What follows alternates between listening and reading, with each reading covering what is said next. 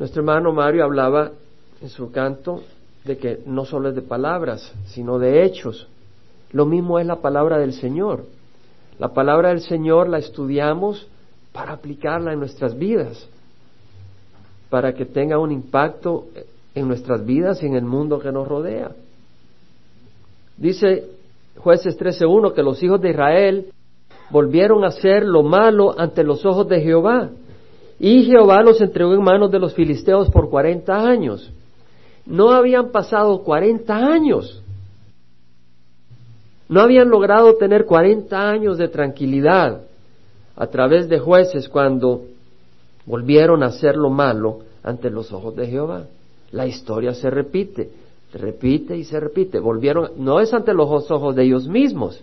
Tú puedes hacer las cosas y crees que estás haciendo bien. Es, evita la iglesia, evita oír la palabra del Señor y vas a hacer las cosas de acuerdo a lo que a ti te parece. El problema es que hay que hacer las cosas de acuerdo a lo que a Dios le parece. Entonces dice, los hijos de Israel volvieron a hacer lo malo ante los ojos de Jehová y Jehová los entregó en manos de los filisteos por cuarenta años. El Señor vuelve a darle la medicina. El Señor los disciplina. El Señor dice, ok, ustedes vuelven a, dedicarse a, una religión muerta, vuelven a ídolos, vuelven a, todo este tipo de actividades, eh, engaño, robo, falsedad, idolatría, pues vamos a tener que traer un opresor para que tú clames y te des cuenta y te arrepientas y camines como, como mi pueblo, no como marranitos. Y ayer me puse a pensar sobre esto y dije, ¿no ocurre lo mismo en nuestro tiempo? Tú dices, bueno, no estamos en el tiempo de los jueces y nosotros no somos Israel. Un momento, ocurre lo mismo. Y estaba meditando un poco en lo siguiente. El pueblo de Israel empezó a través del llamamiento del Señor a Abraham y luego Isaac y Jacob y luego las doce tribus y, y tenemos, sabemos toda la historia. Y pues el Señor los sacó de Egipto, los llevó a la tierra prometida. Moisés fue el caudillo que el Señor levantó y después fue Josué. Y durante los días de Moisés y durante los días de Josué, a través de estos líderes, ellos, bajo la dirección de estos líderes que tenían un celo para que el pueblo siguiera al Señor, eh, estaban pues bajo la dirección del Señor. Pero después se alejaron. Y yo te propongo a ti que lo mismo ha pasado con la iglesia, que es el pueblo del Señor. Hace dos mil años la iglesia nació por el poder del Espíritu Santo en Pentecostés y estamos estudiando el libro de Hechos de los apóstoles el miércoles. Y en la próxima vez que nos reunamos vamos a estudiar el nacimiento de la iglesia en el día de Pentecostés, cómo ocurrió. Pero fue fundada por el Señor. Pero la iglesia nació por el Espíritu Santo. Es decir, no fueron que las personas decidieron vamos a hacer una organización. Estaban reunidos juntos, perseverando en oración cuando el Espíritu Santo fue derramado sobre ellos. Es decir, el Espíritu Santo fue el que el, que dio el nacimiento de la iglesia. Y la iglesia fue fundada en Cristo. Así nació la iglesia, la iglesia original. Y la iglesia fue fundada en Cristo bajo una luz, la luz de su palabra como norma de conducta. Es decir, los apóstoles proclamaban la palabra de Dios como norma de comportamiento, norma de conducta. Sabemos que Cristo es el fundamento y la cabeza de la iglesia. Está claramente enseñada en las Escrituras. Pablo dice en 1 Corintios 3:11, nadie puede poner otro fundamento que el que ya está puesto, el cual es Jesucristo. Entonces Pablo, Pablo está diciendo que hay un fundamento, hay una base, hay una roca fundamental sobre la cual está basada la iglesia y Pablo dice claramente que ese fundamento es Cristo. No dice que sea un hombre, no dice que sea una organización. Sin embargo, la iglesia que empezó con ese entendimiento, aún Pedro mismo entendía que el fundamento de la iglesia era Cristo. Porque Pedro dice, él dice que cada uno de nosotros somos como piedrecitas en la epístola de Pedro y que somos edificados por el Señor como piedras en un templo vivo. pero habla de la piedra fundamental de esa iglesia. Y Pedro dice, la piedra que desecharon los constructores, esa en piedra angular se ha convertido, en 1 Pedro 2, 7 al 8. Y piedra de tropiezo y roca de escándalo, pues ellos tropiezan porque son desobedientes a la verdad y para ello estaban destinados. Entonces Pedro dice, Pedro mismo, que la piedra que desecharon los constructores en piedra angular se ha convertido. Es decir, la piedra fundamental sobre la cual está basada la iglesia es Cristo. Lo dijo Pedro. Entonces no podemos decir que Pedro sea la roca de la iglesia. Hubo confusión. Porque cuando Jesús fue a Cesarea de Filipo y fue con sus apóstoles y le dice a los apóstoles, ¿quién dicen los hombres que es el Hijo del Hombre? Entonces le respondieron, uno dicen de que tú eres Juan el Bautista, otros dicen de que eres Jeremías, Elías, otros dicen que eres el profeta Jeremías o uno de los profetas. Y el Señor dice, ¿y tú, ustedes, quién dicen que es el Hijo del Hombre? Y Pedro dice, tú eres el Cristo, el Hijo del Dios viviente. Bienaventurado Pedro, hijo de Jonás, porque esto no te lo reveló carne ni sangre, sino mi Padre que está en los cielos, está en Mateo 16. Y yo te digo que tú eres Pedro, y sobre esta piedra edificaré mi iglesia, y las puertas del infierno no prevalecerán sobre ella. Ahora, cuando el Señor dice eso, dice, tú eres Pedro, Petros, y sobre esta iglesia, Petra, edificaré mi iglesia. Sobre esta piedra, sobre esta, sobre esta Petra edificaré mi iglesia. Y las puertas del infierno no prevalecerán. Entonces, la piedra, la roca de la que está hablando el Señor, es la declaración que Jesús es el Hijo del Dios viviente el Cristo, el ungido. Hay muchos grupos que dicen que Jesús es el Hijo de Dios, pero realmente no, no, lo, no lo dicen entendiendo la divinidad de Jesús. Creen que es un ángel o creen que es un profeta. Pero él dice, no, yo soy el Hijo del Dios viviente. Tengo la misma naturaleza divina que el Padre. Eso fue lo que Pedro le dijo. Tú eres el Cristo, el Hijo del Dios viviente. Entonces el Señor le dice, bienaventurado eres Pedro, porque no te lo reveló carne ni sangre, sino mi Padre que está en el cielo. Entonces, esa es la verdad, ese es el fundamento. No es Pedro, porque Pedro un momento después le dice al Señor, no vayas a la cruz, y el Señor le dice, apártate de mí, Satanás.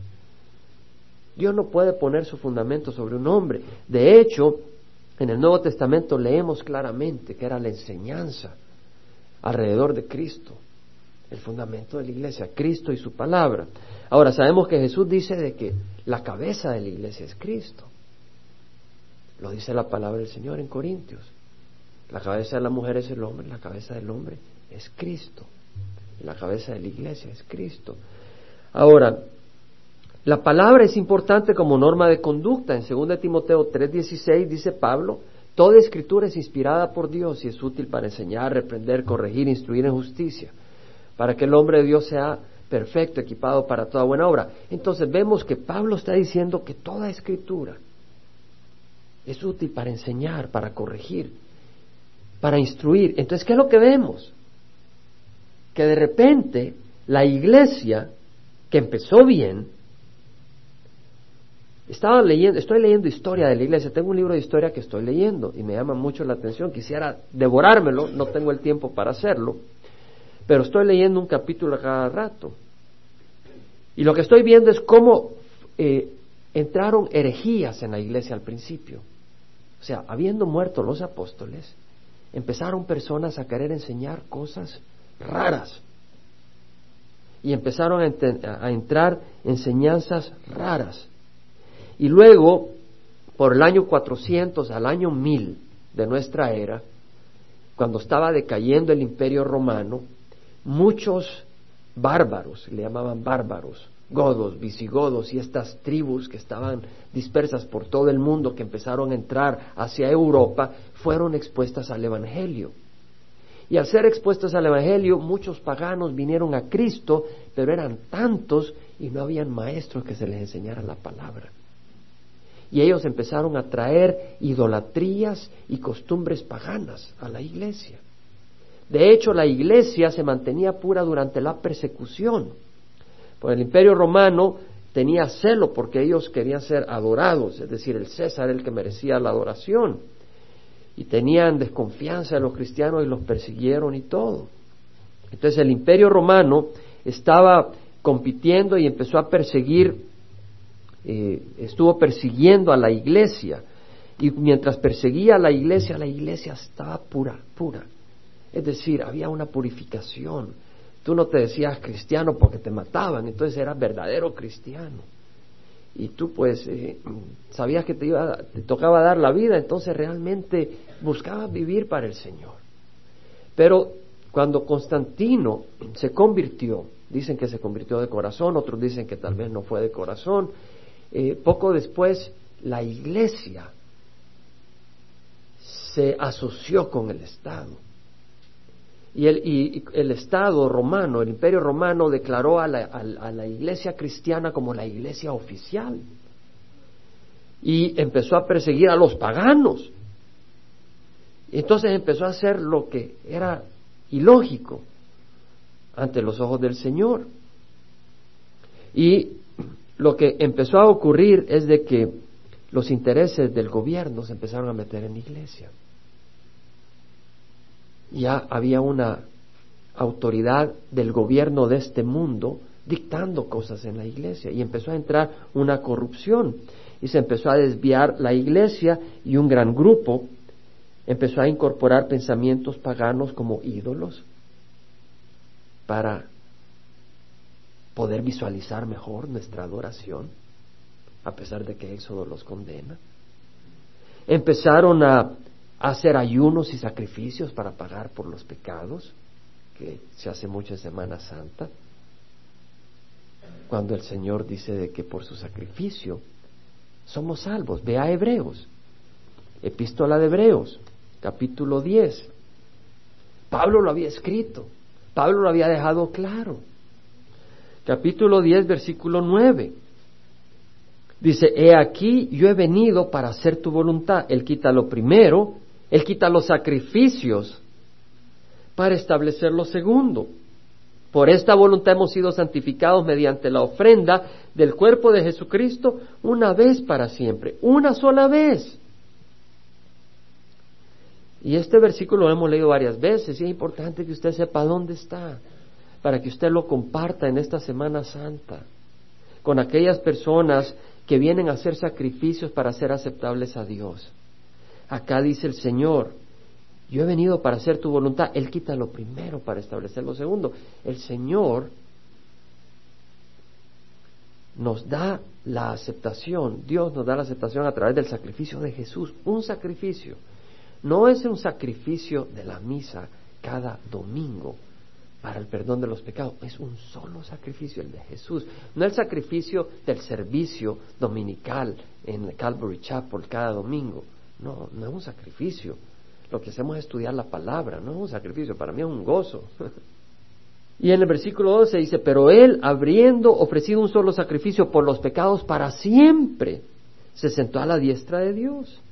Y el versículo 14, porque por una ofrenda le ha hecho perfectos para siempre a los que son santificados, perfectos para siempre. Versículo 19, entonces hermanos, puesto que tenemos confianza para entrar al lugar santísimo por la sangre de Jesús, versículo 22, acerquémonos con corazón sincero, en plena certidumbre de fe.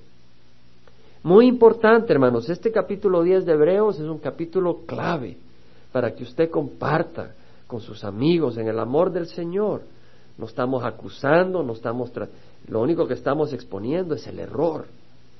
Entonces vemos de que ha habido un desvío y como resultado hay una condición como en el tiempo de los jueces. Estaban oprimidos por 40 años por los filisteos. Y yo te digo de que nosotros ahora vemos a nuestro pueblo oprimido por drogas. Es decir, la tradición no les ayudó, la religión no les ayudó, se desviaron de la verdad. Entonces, ¿qué pasó? Nos desviamos de la verdad. Yo no nací salvo, yo nací pecador y el Señor me ha salvado. No soy pecador, pero por su sangre soy aceptado y también tú. Entonces vemos de que el pueblo está oprimido por las drogas, hay mucho hispano oprimido por drogas, muchos están oprimidos por pornografía, muchos están oprimidos por el licor, muchos están oprimidos por la codicia. ¿Por qué? Porque no se les ha enseñado el Evangelio. Muchos sí, a pesar de que se han enseñado el Evangelio, pero muchos porque nunca han escuchado el Evangelio. Entonces no saben que pueden llenar el vacío de su corazón con Cristo y lo están llenando con estas cosas que destruyen. Muchos andan de relación en relación, engañando y siendo engañados. Ahí andan perfumándose, alistándose, arreglándose los hombres y las mujeres para flechar a aquella persona, eh, presentando una imagen que no es. Engañan, ellos son engañados y van de relación en relación como pájaros saltando. Muchos están oprimidos por la culpa que sienten por ser deshonestos o por haber engañado a una jovencita o por haber hecho tal cosa. Muchos sufren abandonados por sus padres o por sus cónyuges porque ellos no han conocido el Evangelio. Hay una ignorancia espiritual, aún en la Semana Santa. Yo recuerdo la Semana Santa. Lo que se empieza este miércoles es el miércoles de ceniza la cuaresma en, el, en la cultura latinoamericana. Yo recuerdo que hacíamos sacrificios los viernes, no comíamos carne, comíamos pescado. Pero eso no es lo que nos santifica. Lo que nos santifica es el Señor. O sea, dice, mi pueblo es destruido por falta de conocimiento. Recuerdo las fiestas, la pulum pulum ahí en el mar. ¿Alguien del Salvador sabe lo que es la pulum pulum? Hasta las cuatro de la mañana bailando en las piscinas y todo. Pero ahí el Señor no era honrado. Nunca se me olvida. Bueno, el Señor no era honrado. Eh, el Señor dice, más me deleito en la lealtad que en el sacrificio, o sea, seis seis. Más me deleito en la lealtad, en la fidelidad que en el sacrificio, y más en el conocimiento de Dios que en los holocaustos. Miqueas 6.6 dice, ¿con qué me presentaré al Señor y me postraré ante Dios de lo alto? Acompáñame a Miqueas 6.6. Miqueas 6.6. Dice, ¿con qué me presentaré a Jehová? ¿Con qué me postraré ante Dios de lo alto? ¿Qué es lo que le traeré? ¿Mi voz? Pobrecito Daniel estaría en bancarrota porque se ha quedado sin voz, mi pobre hijo. Si dependería de la voz, estamos en bancarrota cuando se nos va. El Señor no quiere tu voz. Me presentaré delante de Él con holocaustos, con becerros de un año. Traeré estos sacrificios. ¿Se agrada, o sea, estas candelas? ¿Estos rosarios? ¿O estas visitas acá al Bruchapel, Costa Mesa, lunes, martes, miércoles, todos los días iré a todos los servicios? ¿Se agrada el Señor en millares de carneros o miríadas de ríos de aceite? ¿Ofreceré mi primogénito por mi rebeldía? Él te ha declarado, hombre, lo que es bueno. ¿Qué es lo que demanda Jehová de ti? Practicar la justicia. Es decir, busca caminar en la rectitud. Ama la misericordia. No seas sin misericordia. Sé misericordioso y anda humilde con tu Dios. ¡Wow! O sea que no dice que no comas carne, no dice que te abstengas de carne. No dice que te pongan una cruz. Está bien si te la ponen, está bien. Yo no te voy a criticar por eso. De veras que no te critico. Es más, tal vez el miércoles hacemos un servicio de la cruz. Ponemos cruz de ceniza. Pero eso no es lo que te va a santificar. Eso no es lo que te va a santificar. Y si lo hacemos y tú empiezas a poner tu fe en eso, estás equivocado. No le van a decir a Chuck Smith que vamos a hacerlo. Y no me daría problema hacerlo. No me daría problema hacerlo. Y no se asuste. Son tradiciones. El problema es, estás poniendo tu fe en eso. Es un poco de ceniza acá lo que te da un corazón humilde. ¿Qué es lo que demanda Jehová de ti? Practicar la justicia, amar la misericordia y andar humildemente con tu Dios. Entonces vemos que cuando leemos la historia de los jueces, dice, bueno, te tiraste mucho tiempo en el primer versículo. Bueno, es que realmente cuando leemos la historia de los jueces entendamos que es la historia de la iglesia, pero no de toda la iglesia. Dice la palabra del Señor que en la iglesia de la Odisea, Él está a la puerta y toca, dice, yo estoy a la puerta y toco, si alguno escuche mi voz y abre la puerta, yo entraré y cenaré con Él y Él conmigo. Quiere decir que esa iglesia tenía a Cristo afuera. Esta iglesia tiene a Cristo adentro, amén.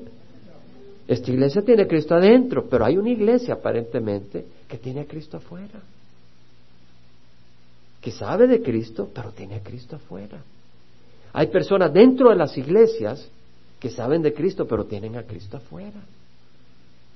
La cuestión está Cristo adentro de tu corazón. Bueno, vamos a vamos a cubrir un par de versículos más. Los hijos de Israel volvieron a hacer lo malo ante los ojos de Jehová. Y Jehová los entregó en manos de los filisteos por cuarenta años. Y había un hombre de Sora, no dice zorra, no era un zorro, era Sora. Sora era una ciudad que estaba en la tribu de Dan. La tribu de Dan estaba como sándwich entre la tribu de Judá y la tribu de Efraín y lindaba con la tribu de Benjamín. Hacia el este y hacia el oeste estaba, y ustedes saben que yo tengo un mapa invisible por eso le hago así. En el oeste estaba hacia el mar Mediterráneo. Entonces Sora estaba al sur de la tribu de Dan hacia el este, cerca de Benjamín y cerca de Judá. Y pues este hombre era de la familia de los danitas, desde la tribu de Dan, el cual se llamaba Manoa. Eh, suena un poco a Noa, a Noé, y de hecho el nombre hebreo viene más o menos de ahí, que quiere decir descanso, reposo. El Señor le iba a dar reposo a Israel a través de este hombre. Eh, este hombre, eh, Dios sabe todo. Este hombre que se llamaba Manoa tenía una mujer que era estéril y no había tenido hijos. El ángel de Jehová se le apareció a la mujer y le dijo, he aquí tú eres estéril y no has tenido hijos, pero concebirás y darás a luz a un hijo. ¿Tú crees que Dios no se da cuenta de tu condición? Ella era estéril y Dios sabía. Dice que el ángel de Jehová se le apareció y le dijo, he aquí tú eres estéril, no has tenido hijos, pero concebirás y darás a luz a un hijo. El Señor iba a traer redención al pueblo de Israel. Y sabes que Él no fue a buscar a una mujer que tuviera 13, 14 hijos. El Señor fue a buscar una mujer que no tenía hijos. Fue a buscar un caso desesperado, naturalmente sin esperanza. Dice la palabra del Señor si me acompañas a Isaías 58 rápidamente. 55, perdón. Capítulo 55, versículo 8. Dice, mis pensamientos no son vuestros pensamientos, ni vuestros caminos mis caminos, declara Jehová. Porque como los cielos son más altos que la tierra, así son mis caminos más altos que tus caminos y mis pensamientos más que vuestros pensamientos. Lo que está diciendo el Señor es que yo pienso de una manera fabulosa. No tienes ni idea, no puedes ni alcanzar lo grandioso. Estos pensamientos no son para destruirte. Porque si tú lees antes, en el versículo 6 dice, busca a Jehová mientras pueda ser hallado. Llamadle en tanto que está cerca. Abandone el impío su camino y el hombre inico sus pensamientos y vuélvase a Jehová, que tendrá de él compasión, a Dios nuestro que será amplio en perdonar. O sea que el pensamiento de Dios es este. Ok, tú eres malvado. Tú tienes una mente inicua, dice el Señor. Pero mis pensamientos son altos. Arrepiéntete. Dime, perdóname, Señor. Yo te voy a mostrar compasión. Yo te voy a hacer mi hijo y te voy a bendecir. Eso es lo que dice el Señor. Y de la misma manera, el Señor escoge a una mujer estéril para darnos a nosotros una enseñanza. Que el Señor, por desesperante que sea tu situación, te quiere bendecir. Es decir, esta mujer estéril era despreciada por la sociedad, esta mujer estéril tal vez se sentía olvidada del Señor, pero cuando el Señor puso sus ojos en ella, le nació una criatura que sirvió para librar a Israel del enemigo. Y cuando Dios pone sus ojos en ti, Él tiene compasión de tu condición y pone sus ojos para bendecirte. La pregunta es, ¿Ha puesto los ojos el Señor en ti? La respuesta es sí, porque estás acá escuchando la palabra. Dios ha puesto sus ojos en ti. Y Dios, como quiso darle la mano a esa mujer estéril, Él se fija en tu condición y te quiere dar la mano y te la va a dar. De hecho, el Señor se especializa en eso. Si vas al libro de Romanos, nos dice algo muy hermoso. Romanos capítulo 4. Dice que Dios da vida a los muertos y llama a las cosas que no son como si fueran. Y habla de Abraham. En el versículo 13 del capítulo 4 de la epístola de Pablo a los Romanos dice, la promesa a Abraham o a su descendencia de que él sería heredero del mundo no fue hecho por medio de la ley, sino que por medio de la justicia de la fe. Es decir, el Señor le hizo una promesa a Abraham que a través de él y de su descendencia iba a bendecir a toda la tierra y que su descendencia iba a ser más grande y más numerosa que las estrellas. Pero dice que esa promesa no se recibe a través de observar la ley, porque nadie cumple la ley. Tratamos, pero somos pecadores. Entonces dice que esa promesa se recibe por la fe. Entonces dice en versículo 14, si los que son de la ley son herederos, van a resultar la fe y anulada la promesa. Si para recibir la promesa hay que cumplir la ley a perfección, entonces de nada sirve la fe. no es por fe que se recibe, sino por observar la ley. Pero dice, por la ley no. Dice, la ley produce ira. Es decir, pregúntale a un policía cuando te pases un semáforo rojo si te llega sonriendo, hi my friend. Llega enojado llega enojado, la ley produce ira, pero donde no hay ley tampoco hay transgresión. Jesús canceló el documento que tenía eh, reglamentos contra nosotros y lo clavó en el madero. De manera que no hay ley contra nosotros. La ira fue derramada sobre Jesús para que nosotros no la recibamos.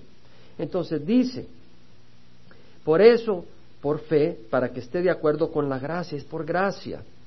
Cada uno de nosotros acá recibe las bendiciones de Dios por la gracia de Dios, a fin de la que promesa se afirme para toda la posteridad.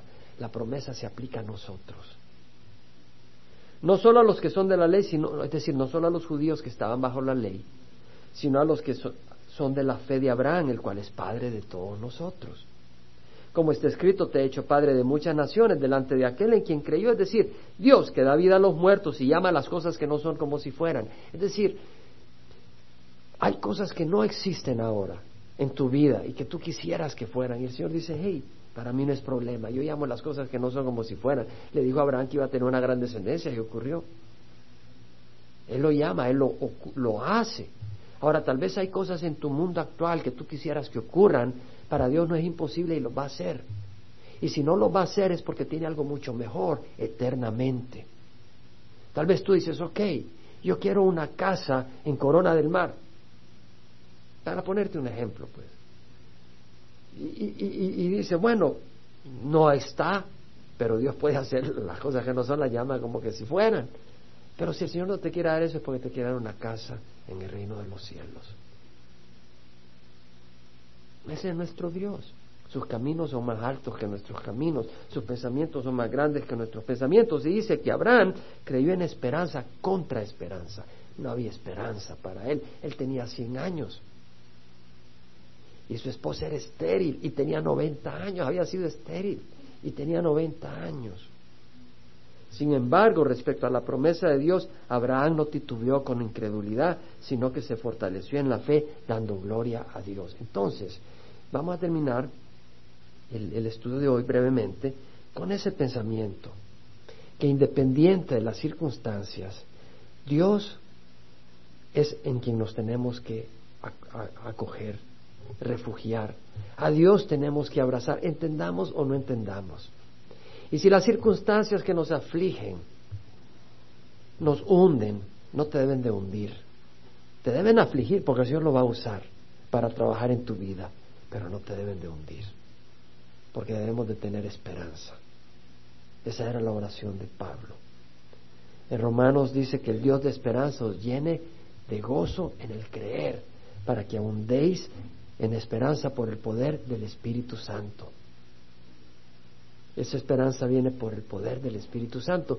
¿Y cómo viene esa esperanza? A través de conocer la palabra y conocer a Jesús. Y viene poniendo la fe en Él. Entonces yo te animo, hermano, a poner la fe en Jesús. Yo te animo a perseverar. Yo te animo a esperar las promesas del Señor, ya sea que recibamos acá o recibamos cuando Él venga. Vamos a pararnos.